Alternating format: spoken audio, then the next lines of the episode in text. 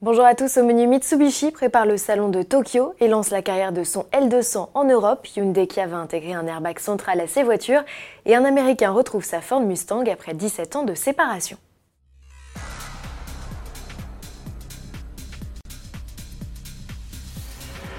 Après le salon de Francfort, les constructeurs automobiles se donnent généralement rendez-vous au Japon, enfin, se donnait rendez-vous, devrait-on dire désormais.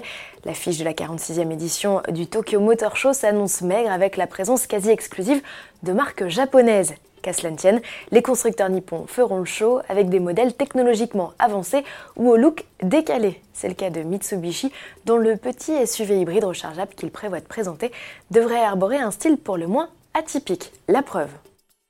Et toujours à propos de la firme au diamant, elle lance officiellement la carrière de son L200 restylé en Europe, un modèle qu'elle avait initialement présenté en novembre 2018 en Thaïlande.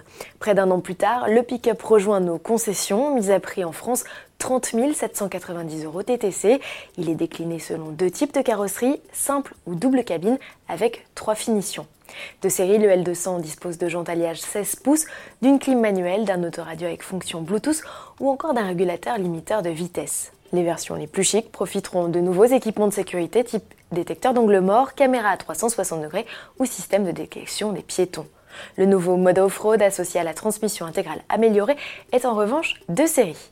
Sous le capot, pas le choix, il n'y a qu'un diesel, un nouveau 2 litres de 250 chevaux associé à une boîte manuelle à 6 rapports. Une boîte auto est également proposée uniquement sur les doubles cabines, ticket d'entrée 39 090 euros avec le deuxième niveau de finition intense.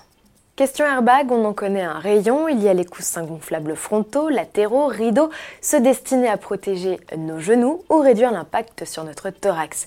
Moins connu, l'airbag central, une technologie mise au point en 2015. Objectif, limiter de 80% le télescopage de tête entre les passagers en cas de choc latéral. Hyundai, qui vient de mettre au point une version allégée et compacte du dispositif, indique qu'il l'installera prochainement dans le flanc droit du siège conducteur de ses autos.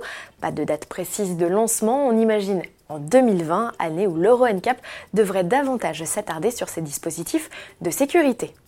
Pour finir, une belle histoire, on aime bien ça à la rédaction d'AutoPlus. Il était une fois un Américain, Wesley Ryan, contraint de se séparer de sa Mustang GT pour payer les frais médicaux de son épouse atteinte d'un cancer.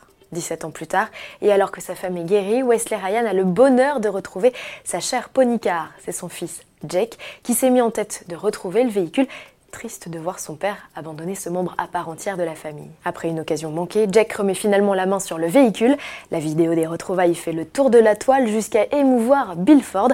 Pour donner un coup de pouce à la famille, le président de la firme, Ford, a contacté le préparateur NC Performance qui s'est occupé d'offrir une seconde jeunesse au véhicule.